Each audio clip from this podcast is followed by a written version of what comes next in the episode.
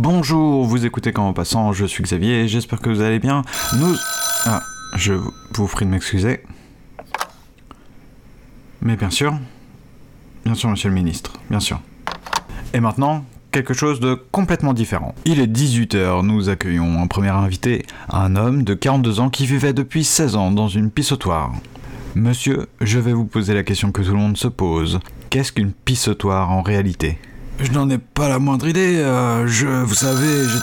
Ah, attendez, s'il vous plaît. Oui, monsieur le président. Non, bien entendu. Merci. Bonne soirée, monsieur le président. Sans plus attendre, nous accueillons Jacques Derrida pour parler des monstres. Bonjour, monsieur. Who and what? Les Français aimeraient vous entendre parler des monstres. Non, il faut que vous posiez une question. Ah, très bien. Euh, nous avons peur des monstres parce que nous avons peur de la mort, n'est-ce pas? L'amour ou la mort? La mort, la mort, la mort. J'ai rien à dire de l'amour. Rien. Tout à fait, je, je vous comprends bien, monsieur Derrida. Euh, donc, nous pouvons vous entendre euh, parler au sujet de la mort. Je veux pas, je veux pas traiter la question de l'amour. On devine sa présence dans l'angle mort du champ de vision. Il est au coin d'une rue, sous le lit, tapis dans l'ombre, dans le placard ou derrière les arbres, dissimulé par la végétation, caché, invisible, mais dont on croit sentir la présence, dont on imagine l'existence et dont on craint à tout moment le surgissement. Je le sais, je devrais le savoir, le monstre ne peut pas être là. Impossible. Une telle chose n'existe pas, mais la nuit, lorsque soudain je me réveille à cause d'un bruit, dont je ne sais s'il est produit par le rêve ou par le parquet de ma chambre, je fixe l'obscurité kaléidoscopique où il pourrait avoir trouvé refuge, où je pourrais distinguer sa silhouette dans l'encadrure de la porte. Lovecraft appelle outsider cette chose ou entité, la chose qui arrive et dépasse par le bord, linéaire et pourtant multiple grouillante, bouillonnante, houleuse, écumante, s'étendant comme une maladie infectieuse, cette horreur sans nom. Gilles Deleuze, Mille Plateaux. Cet être qui semblait hors de portée dans mon, imagination seule attendait le surgissement, voilà qu'on l'expose sur l'estrade, devant la foule qui le montre du doigt, voici le temps du freak. L'humain difforme, l'homme monstre qui, sans sorcellerie, par une action de l'homme ou de la nature, est devenu autre chose qu'un homme. Elephant Man ou l'homme qui rit, la figure difforme. Il n'est que vaguement un homme, car de forme, il n'en a plus. Son visage, ses membres, les contours du corps, notre œil ne parvient plus à le saisir. Surtout, notre cerveau ne semble plus à même de nous en fournir une représentation fidèle. The terrible elephant man. Il y a des monstres que l'on peut montrer. C'est même ce qu'on veut. On veut les exposer à la populace et la populace veut les voir. Pourquoi l'homme voudrait contempler ce qui l'effrayait Pourquoi faire sortir le monstre du placard? Pourquoi regarder sous le lit? Pourquoi faire face à ce qui nous fiche la chair de poule et nous tord l'esprit? Il y a une raison derrière la satisfaction de contempler ces monstres que l'on peut montrer. Ces hommes monstrueux sont là pour nous donner une leçon. Une multitude de raisons à cette exposition vient à l'esprit. La fascination du bizarre ou de la différence ne doit pas nous contenter, nous qui tâchons de comprendre. On aime exposer des choses inédites, on déshumanise le moindre être humain en qui l'on voit une particularité, on n'a pas exposé que des monstres dans les salons européens. En voyant ainsi cet être difforme, dont on ne reconnaît pas l'appartenance au genre humain, on se sent, nous qui regardons, humains. Ce front trop grand, cette bouche au sourire trop large, cette bosse et ses bras, ses jambes. De telles difformités nous rassurent dans notre appartenance à l'espèce, créature sacrée, c'est-à-dire ayant une filiation divine, puisque notre Père est parfait et fait tout parfaitement.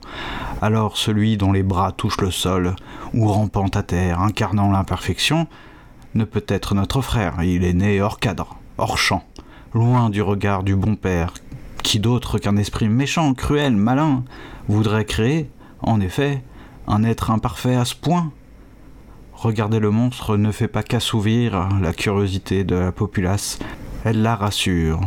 Bas instinct. Oui, je pense aussi aux monstres mythiques, mythologiques, aux monstres allégoriques, aux monstres morales, aux monstres humains, aux monstres fantastiques, aux monstres cauchemardesques, aux monstres monstrueux, aux monstres qui n'en est pas un. Mais voilà, je pense que le monstre n'est rien d'autre que l'apparition ou le reflet de la nature, nature totale, absolue, que l'humain, en tant que création historique, nous empêche de voir. Ah, salut Manu. Oh, bah quoi On n'est pas dans une cérémonie officielle là. Non mais tu sais bien que j'aime pas qu'on m'appelle comme ça là. Je suis en plein podcast là.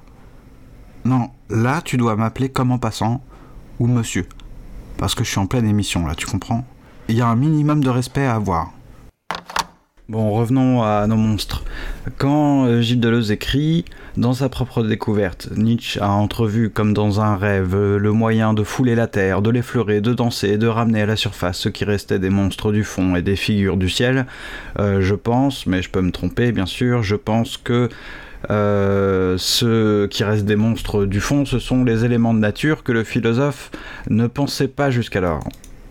Le penseur, avant Nietzsche, se rassure avec des figures qu'il veut belles à contempler. Il méprise alors la nature dans sa totalité. Il en sélectionne les éléments les plus rassurants, les plus plaisants à saisir.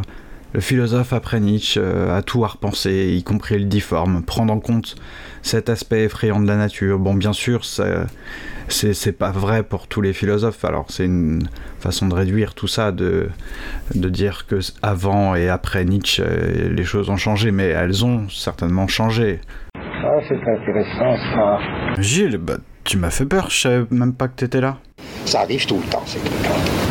Tiens, Michel m'a dit que t'étais bien embêté là avec tes chats là. Tu, tu, tu sais combien de temps ça vit au moins un, un chat? Une naissance de chat, eh ben oui, euh, ça vit combien de temps un chat? 10 ans, 12 ans. 18 ans. Les monstres, non, normalement. Bon, eh ben ils ont de la veine les chats, hein. 18 ans un chat, oh là là. Catastrophe. Bon, euh, Ah bah Gilles, tu bien, justement, j'allais me mettre à lire un texte qu'un auditeur nous a envoyé pour cet épisode consacré aux monstres. Alors il s'agit d'Olivier, il est euh, résident en Belgique, il me semble, si j'ai bien suivi, je ne sais pas dans quelle ville, etc. Mais bon, en tout cas, il écoute quand en passant, donc déjà rien que pour ça, on peut lui dire merci. Et euh, il nous a envoyé un texte très à propos consacré euh, au monstre qui s'intitule Le mangeur de rêves et qu'il a écrit. Le mangeur de rêves. Les insectes grouillent comme une plaie qui ne sèche pas. Les insectes sèchent comme des larmes sur ta joue. La valeur de rêve s'élance de son pâle rocher pour susurrer le nom de celui qui ne rêvera plus. La peau, comme une feuille d'une saison passée, se détache de son flanc fertile, accompagné d'un tintement scandaleux.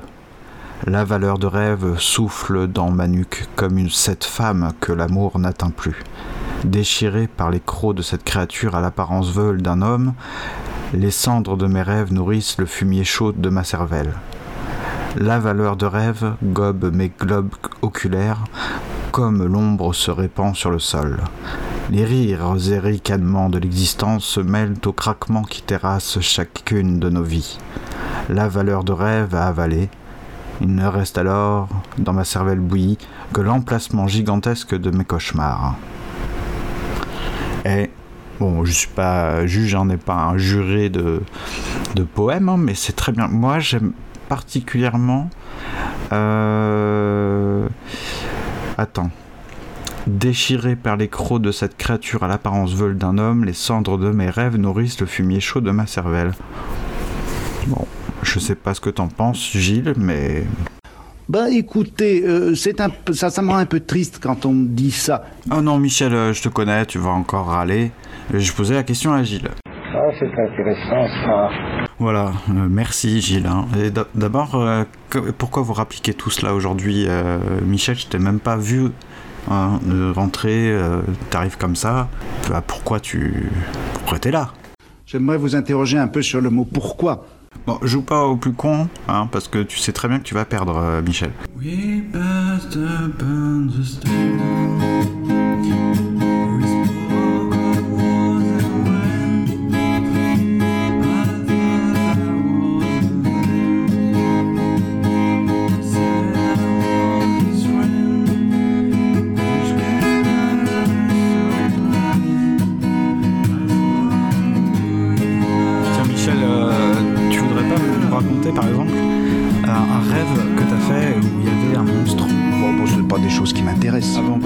Voulais justement te raconter deux de mes rêves que je faisais quand j'étais petit. Ah, c'est intéressant ça. Il y en avait un où j'étais dans une espèce de roller coaster. À l'époque, je jouais à Innominé Satanis Magda Veritas. Tu sais, c'est un jeu de rôle euh, qui était publié par euh, Sommodé Édition. Bon, j'étais dans un roller coaster et après je me retrouvais avec une poupée gonflable avec Non, non, non, c'est pas possible ça. Ok, ok, on, s'en fout, je sais bien, l'important c'est pas de raconter ma life, mais c'était pour pas qu'on croie que les représentations de monstres euh, sont identiques, quoi. Chacun ses monstres en fait. Euh, par exemple, euh, on croit que tous les gamins craignent qu'un monstre se cache sous leur lit. Euh, euh, mais c'est quoi les monstres euh, dans les peurs d'enfants? Moi j'ai jamais eu ces, ces trucs-là, là, de, de croire qu'il y a un loup euh, monstrueux sous le lit ou des choses, des créatures qui... Bon si, ça m'arrive maintenant en fait des fois, mais bon, ça c'est pas pareil. Oh là là. Euh, moi, dans mes rêves, les monstres, c'était plutôt des ennemis forts à combattre, tu vois, c'est, c'est ça que je voulais dire. Alors, euh, oui, je sais, je sais, je m'égare. Bon, revenons, si vous voulez bien, à Lovecraft, dont on va lire un petit texte, un extrait, un début de nouvelle. La nouvelle s'intitule Celui qui chuchotait dans les ténèbres. Sachez que vous pouvez vous procurer euh, cette nouvelle en français à 2 euros chez Folio, Folio 2 euros justement. Alors peut-être que la collection n'existe plus, je sais pas, je crois que oui. Euh, ça fait longtemps que je suis pas retourné dans une librairie acheter un livre, c'est inquiétant. Euh, euh, Il y a beaucoup de textes de Lovecraft naturellement, la plupart des textes que j'ai sont en anglais. Je me vois pas vous lire une nouvelle en anglais comme ça. Alors on va lire cette nouvelle en français. Euh, Il y a le Necronomicon bien sûr. Alors euh, en anglais là j'ai une superbe édition euh, avec une épaisse couverture euh, noire, euh, cuir. euh, L'ouvrage est superbe. La traduction de cette nouvelle, on la doit à Jacques Papy, et non pas Tati, mais Papy, et Simone Lamblin. Alors on les remercie parce que comme on va lire un petit peu de leur texte, faut bien les remercier. Hein, c'est pas si facile, j'imagine, de traduire du Lovecraft. Bon, celui qui chuchotait dans les ténèbres. On commence et vous allez voir la première phrase, je l'aime beaucoup. Et puis euh, après, tout de suite, rentre. Si vous avez déjà entendu ou lu plutôt du Lovecraft, vous allez voir, il il y a quelques expressions clés comme ça qui sont mises dès le début. Alors, on y va. Si vous avez joué au jeu de rôle, par exemple, il y a un jeu de rôle euh, sur Lovecraft qui est sympa qui s'appelle L'appel de Tulu. Bon, allez, hop, on y va. Gardez bien présent à l'esprit que je ne vise à la fin aucune horreur se commettre sous mes yeux. Dire qu'un choc mental détermina mes conclusions, cette dernière goutte d'eau qui me fit quitter en toute hâte la ferme isolée d'Arclay et, la nuit, dans une voiture prise d'autorité, traverser la région sauvage des collines rondes du Vermont, serait méconnaître le plus clair de ma dernière aventure. Malgré toute la part que j'ai prise aux investigations et aux hypothèses de Henri Ackley, malgré ce que j'ai vu, entendu, et l'impression frappante que j'en ai ressentie, je ne saurais démontrer, même maintenant, si mes abominables déductions étaient justes ou fausses. Car au fond, la disparition d'Ackley ne prouve rien. On n'a rien trouvé de suspect chez lui, à part les traces de balles sur la maison et à l'intérieur. On aurait pu croire qu'il était simplement parti se promener dans les collines et n'était pas revenu. Rien ne révélait même qu'il avait eu un visiteur, ni que ses machines et ses horribles cylindres avaient jamais été entreposés dans le cabinet de travail. Sa frayeur mortelle, de tant de vertes collines et de ce ruissellement sans fin des eaux entre lesquelles il était né et avait grandi, ne prouvait rien non plus, car des milliers de gens sont sujets à de telles craintes morbides. L'excentricité d'ailleurs aurait suffi à expliquer son comportement étrange et ses angoisses des derniers temps. Toute l'affaire commença, en ce qui me concerne, avec les mémorables inondations sans précédent dans le Vermont qui survinrent le 3 novembre 1927. J'étais alors, comme à présent, professeur assistant de littérature à l'université de Miskatonic à Arkham, Massachusetts, et amateur passionné du folklore de Nouvelle-Angleterre. Peu après, parmi les articles de toutes sortes sur les épreuves, les peines et les secours organisés, dont la presse était pleine, apparurent des histoires bizarres, de créatures qu'on aurait vues flotter sur certaines rivières en crue au point que plusieurs de mes amis se lancèrent dans de curieuses discussions et firent appel à moi, pour jeter si possible un peu de lumière sur la question. Flatté, que l'on prit au sérieux mes études folkloriques, je m'efforçais de minimiser les contes extravagants si nettement inspirés de vieilles superstitions paysannes. Je m'amusais d'entendre des gens cultivés soutenir que ces rumeurs pourraient être fondées sur la déformation de quelques mystérieuses réalités. La plupart de ces bruits me parvinrent par des coupures de journaux. Mais l'un, de source orale, fut transmis à un de mes amis par une lettre de sa mère venant de Hardwick, dans le Vermont. Dans tous les cas, les descriptions concordaient pour l'essentiel, même si elles semblaient se référer à des origines différentes. L'une de la rivière Winooski près de Montpellier, une autre de la West River dans le comté de Windham en aval de Newfam, et une troisième dans la Passumpsic, comté de Caledonia en amont de Lyndonville. Naturellement, beaucoup d'articles isolés en mentionnaient d'autres, mais finalement, tout paraissait se ramener à ces trois sources. Chaque fois, les gens du pays disaient avoir vu une ou plusieurs bêtes très bizarres et inquiétantes dans les eaux tumultueuses qui ruisselaient du haut des collines désertes, et l'on avait tendance en général à les rattacher à un cycle légendaire primitif, presque oublié, que les vieux exhumaient pour la circonstance. Ce que les gens croyaient avoir vu étaient des formes organiques assez différentes de celles qu'ils connaissaient. Il y avait eu évidemment beaucoup de corps humains charriés par les eaux pendant cette période tragique. Mais ceux qui décrivaient les formes étranges étaient absolument sûrs qu'elles n'étaient pas humaines, malgré quelques ressemblances superficielles de taille et de contour. Il ne s'agissait pas non plus, disaient les témoins, d'une sorte d'animal connu dans le Vermont. Ces créatures rosâtres d'environ 5 pieds de long avaient un corps de crustacés portant une énorme paire de nageoires dorsales ou d'ailes membraneuses et plusieurs groupes de membres articulés, plus une espèce d'ellipsoïde enroulé sur lui-même, couvert d'une multitude d'antennes très courtes et qui tenait lieu de tête. Les récits d'origines différentes coïncidaient vraiment de manière remarquable, mais moins étonnante cependant si l'on songe que les vieilles légendes répandues autrefois dans tout le pays des collines suggéraient une image hideusement frappante qui avait pu influencer l'imagination des témoins. Je conclus donc que ces témoins, habitants simples et naïfs du fond des bois, avaient aperçu les corps meurtris et gonflés d'hommes et d'animaux de ferme dans les eaux tourbillonnantes, et les souvenirs confus d'anciennes traditions leur avaient fait prêter à ces pitoyables cadavres un caractère monstrueux. Ah, c'est intéressant ça. A-t-on oublié euh, ce qu'un film comme euh, Elephant Man, hein, par exemple, peut nous faire comprendre sur le monstrueux? Je, je veux dire, l'horreur fascine le genre humain, peut-être de façon tout à fait honnête, hein, mais j'aimerais qu'on essaie de voir si le monstre et l'horreur ne seraient pas liés uniquement euh, par le récit. Je veux dire, euh, on ne cesse pas de penser au monstre comme une bête qui nous dévore, euh, ce genre de choses, mais le monstre en tant que monstre, c'est pas ce qui nous dévore. Il y a d'autres bêtes, et des non-bêtes qui dévorent, hein, qui nous dévorent. Il y a plein d'autres trucs qui nous effraient ou nous angoissent dans une existence. Est-ce que la mort euh, est un monstre? Est-ce que l'amour qui peut nous conduire à ne pas dormir, à nous tracasser sans répit, l'amour est-elle un monstre? Alors vous allez me dire, euh, bah oui, bien sûr. Mais je vous réponds non, hein, ça c'est c'est une image là qu'on emploie. C'est l'image du monstre. On peut le faire, hein, a pas de problème, le monstre. Mais qu'est-ce que ça signifie euh, euh, Cthulhu est-il un monstre en tant qu'il représente quelque chose? Est-ce que Moby Dick est monstrueuse en tant qu'elle est le symbole de quelque chose? Les monstres. et pour penser le, le sujet là, je- moi je peux pas me contenter. Je me dis ça, je peux pas me contenter juste d'avoir en tête euh, un monstre euh, hyper euh, flippant, Dracula, Frankenstein, et de me dire bah oui, ça bouffe des gens, les gens ont peur, sont effrayés, voilà, c'est ça le monstre. Et d'un côté, y a, je me dis, il y a un truc à cogiter sur le, les monstres et le monstre. Parce que les monstres en tant que multitude, meute de monstres, groupe de monstres, c'est pas pareil que le monstre. Dans le récit d'ailleurs, on l'a vu chez Lovecra- Lovecraft tout à l'heure, les créatures aperçues, euh, les créatures, et puis le monstre qui a un nom. Et je pense là au, cinéma, tiens.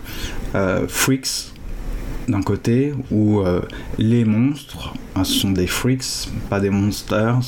Je sais pas si ça change quelque chose. En français, on va dire monstre, j'imagine. Pensez à ce film-là où euh, les, les- monstres sont là pour nous mettre mal à l'aise, nous effrayer, euh, nous glacer le sang. euh. Et je pense à Elephant Man. Alors c'est peut-être pas malin de ma part de faire ça, mais je pense à Elephant Man. Pensez à Elephant Man. Et je vous ai passé un extrait tout à l'heure un peu inaudible, mais dans Elephant Man, on, nous invite à dépasser cet effroi, justement, à nous dire euh, tiens, euh, le monstre nous effraie, bon, ok, mais face à l'individu exceptionnel, face au monstre euh, unique, euh, c'est autre chose. Tout d'un coup, on ramène le multiple à l'un. hein.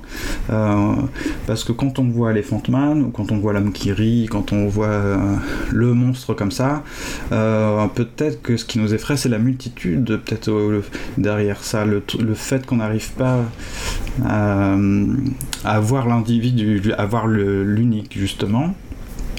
Elephant Man, c'est quand même ça, c'est aller au-delà de- du, du- du monstrueux, au-delà, peut-être pas du monstrueux, mais en tout cas aller au-delà de notre propre effroi euh, face à ce monstrueux, et à y voir une... euh, prouver une fascination, voire, bon, après peut-être vous allez me dire une compassion, mais c'est peut-être pas le sujet d'aujourd'hui.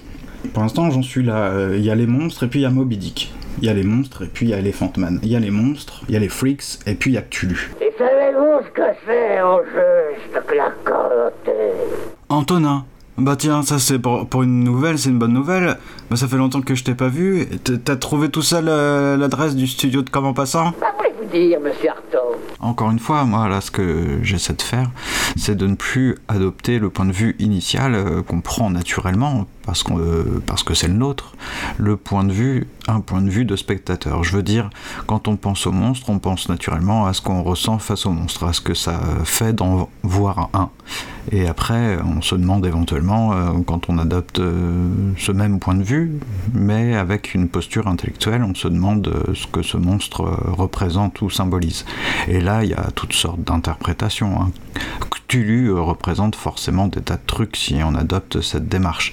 Mais pourtant, au- aussi bien l'horreur qu'on ressent comme euh, spectateur ou le symbole qu'on imagine euh, comme intellectuel, c'est pas ce que pas ce qu'est le monstre en tant qu'il est un monstre.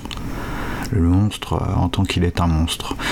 C'est pour ça que je disais tout à l'heure que Cthulhu ne représente rien, que le Moby Dick ne représente rien. Dans les deux cas, on loupe le monstre, quoi. On ne pense pas le monstre. C'est pour ça que tout à l'heure aussi, je vous ai dit euh, que ça, le, fait de rattacher l'idée d'horreur à l'idée de monstre, c'est une mécanique de récit finalement. C'est dans le récit qu'on fait ça. On raconte que le monstre euh, nous fiche les pétoches et on raconte euh, des histoires où le monstre représente quelque chose.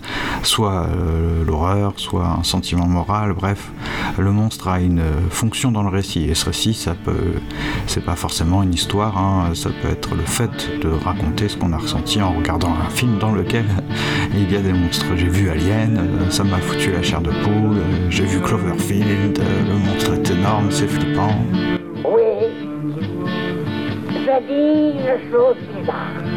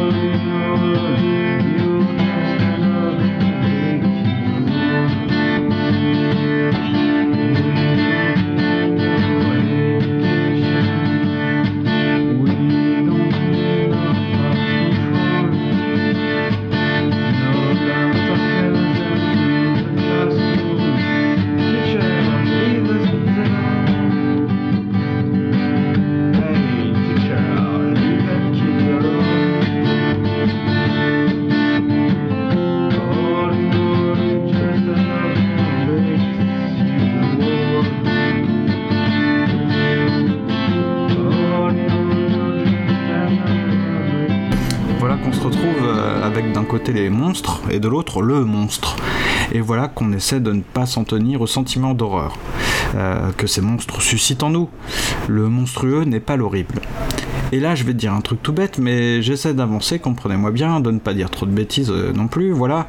C'est que le monstre est indissociable de son écriture, du récit dans lequel il intervient l'écrivain enfin, serait, en tout cas je me pose des questions, croire, que le monstre, pour être pensé, doit exister comme euh, en dehors de son récit, ça me semble ni vrai ni faux, hein, entendez-moi bien, mais là je me pose la question. D'un côté, il y a le point de vue du lecteur et de l'autre, le point de vue de l'écrivain. Et moi, je me demande ce que voit l'écrivain qui écrit Cthulhu ou Moby Dick ou d'autres histoires de monstres, parce que le lecteur, il a peur, mais l'écrivain, je veux dire, à part celui qui veut juste faire peur, euh, faire peur à ses lecteurs. Euh, Lovecraft, il n'écrit pas simplement pour nous fiche la trouille, et pas plus que Melville n'écrit pour nous fiche la trouille, et ils n'écrivent pas non plus pour que leurs monstres à eux symbolisent l'horreur, il y a autre chose. Ce que je veux dire, enfin, ce qui m'intéresse là, c'est pas que les monstres de Lovecraft seraient la petite histoire personnelle de Lovecraft, euh, que ce serait ses monstres intimes en tant qu'ils seraient ses peurs à lui, il fait quand même euh, éprouver à ses personnages de drôles de choses dans, dans ses histoires. C'est pas de la peur, c'est un éclatement, un vacillement du moi.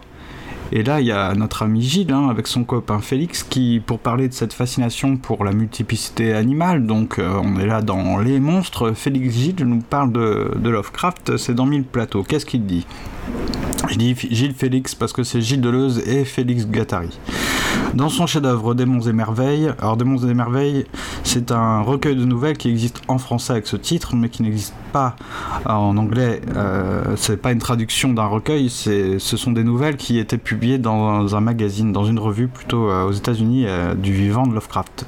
Dans son chef-d'œuvre Démons et Merveilles, Lovecraft raconte l'histoire de Randolph Carter, donc la nouvelle s'appelle le témoignage de Randolph Carter qui sent son moi vaciller et qui connaît une peur plus grande que celle de l'anéantissement. Des cartères, de forme à la fois humaine et non humaine, vertébrés et invertébrés, animal et végétal, doués de conscience et privés de conscience, et même des cartères n'ayant rien de commun avec la vie terrestre sur des arrière-plans de planètes, de galaxies et de systèmes appartenant à d'autres continuums cosmiques. S'enfoncer dans le néant ouvre un oubli paisible, mais être conscient de son existence et savoir pourtant que l'on n'est plus un être défini distinct des autres êtres, ni distinct de tous ces devenirs qui nous traversent. Voilà le sommet indicible de l'épouvante et de l'agonie. Cette fascination pour la multiplicité, pour les monstres, euh, montre que cette multiplicité existe déjà en nous. Ça, c'est un point de vue d'écrivain, là. Euh, le sommet indicible de l'épouvante et de l'agonie, aux yeux de Lovecraft, qui comprend que cette fascination pour ces monstres, euh, pour cette multiplicité, cette meute, répond, n'est possible que parce qu'en lui, en soi, il y a déjà une multiplicité qui nous, qui nous habite. Ça va, Gilles, euh, j'ai bien lu le passage. Oh là là. Ah mince, euh, c'était si pire que ça.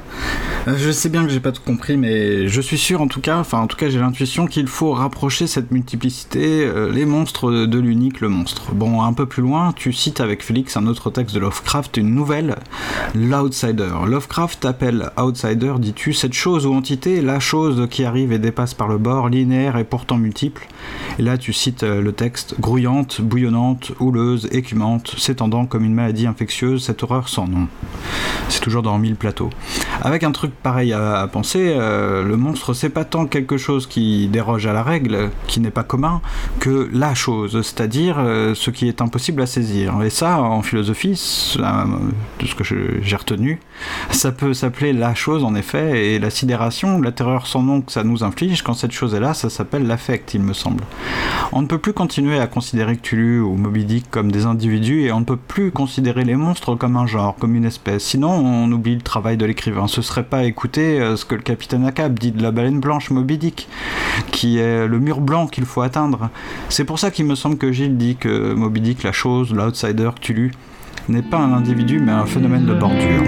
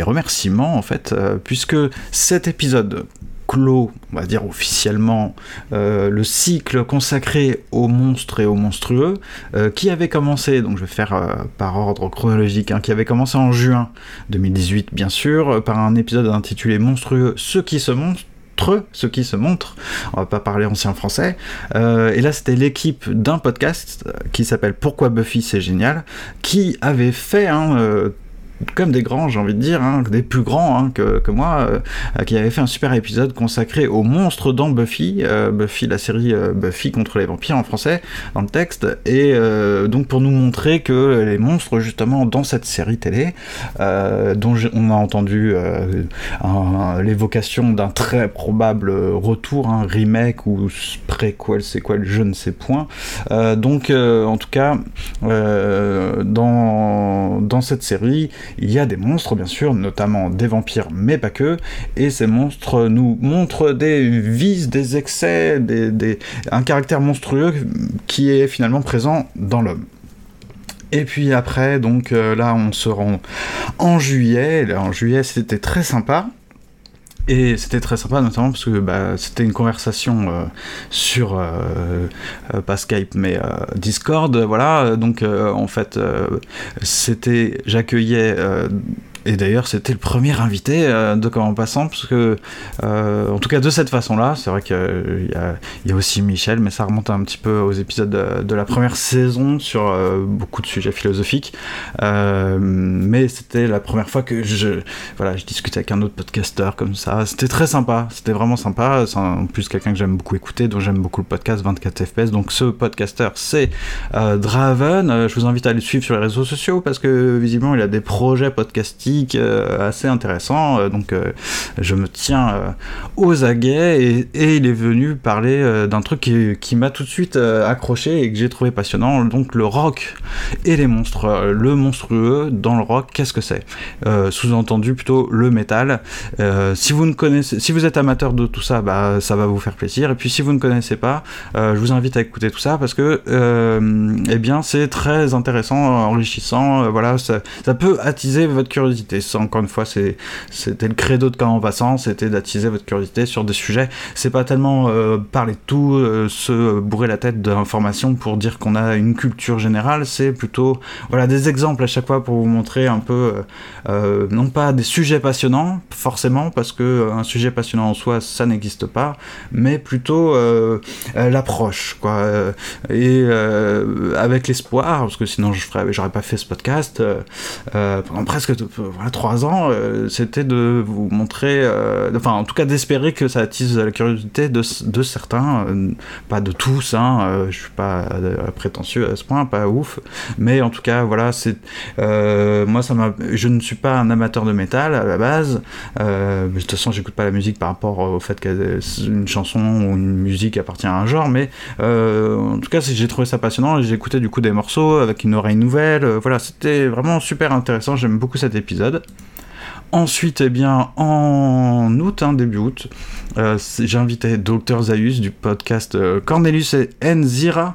Et là, c'était pour euh, parler de des monstres comme, enfin, en tout cas, je l'avais intitulé Monstres et point de vue parce que à travers euh, toute une présentation super passionnante du film, surtout culte de 1968, Planet of the Apes, donc la planète des singes, que je vous invite à regarder aussi si vous en avez l'occasion.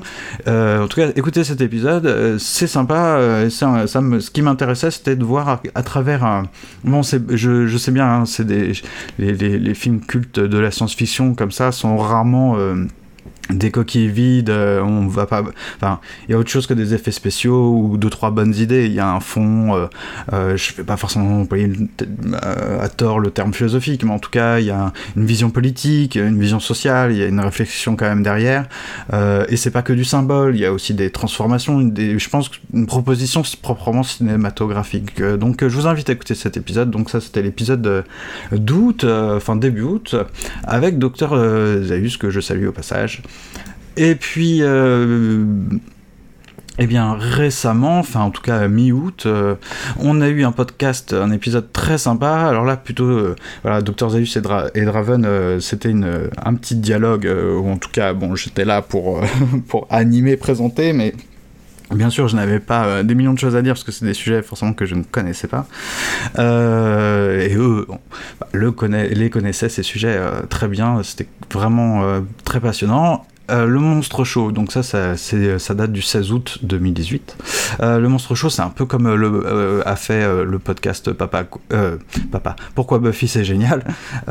C'est-à-dire, c'est un épisode, une sorte de hors-série de leur propre podcast, mais qui est intégré dans mon flux, dans Comme en passant, parce que le sujet c'est le monstre et ça s'incli- dans le cycle euh, sur le monstrueux. Ça vous permet, vous, de découvrir des podcasts euh, voilà, intéressants, euh, parce que les deux, j'ai été vraiment pas agréablement surpris, ça veut rien dire, mais en tout cas, ouais, j'étais bluffé par la qualité des- du montage. Il y a une vraie écriture, une petite scénarisation de chaque épisode. Le Monstre euh, c'est donc le podcast, c'est tu aimes les films d'horreur?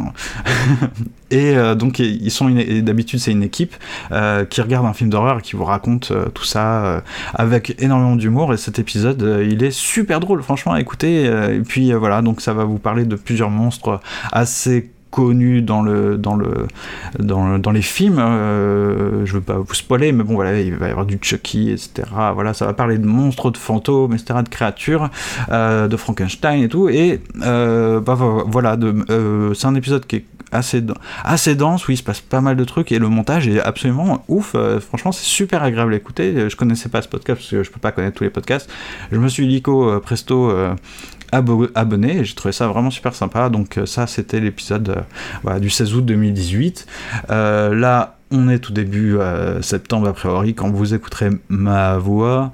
Et euh, donc euh, je remercie Olivier, euh, un auditeur belge qui nous a envoyé cette, euh, ce poème euh, que j'ai lu, euh, voilà. Donc, euh, ben c'est le moment de vous dire salut, de vous claquer la bise. Si vous avez aimé ce petit cycle, bah écoutez, partagez-le, commentez-le, abonnez-vous au podcast, mettez 5 étoiles sur iTunes, etc.. Vous connaissez les bails. Et encore une fois, je vous remercie d'avoir écouté et je remercie tous les gens qui ont soit participé directement à ce cycle des monstres dont on a parlé, que j'ai évoqué, que, dont j'ai cité les noms, soit les gens qui ont simplement bah, euh, donné leur avis euh, sur Twitter, qui ont partagé les épisodes. Voilà, ça c'était très sympa de leur part. Allez, eh bien, bonne, euh, bonne rentrée euh, si c'est une rentrée, et sinon bonne fin de vacances si c'est encore un petit peu les vacances. Ciao, ciao!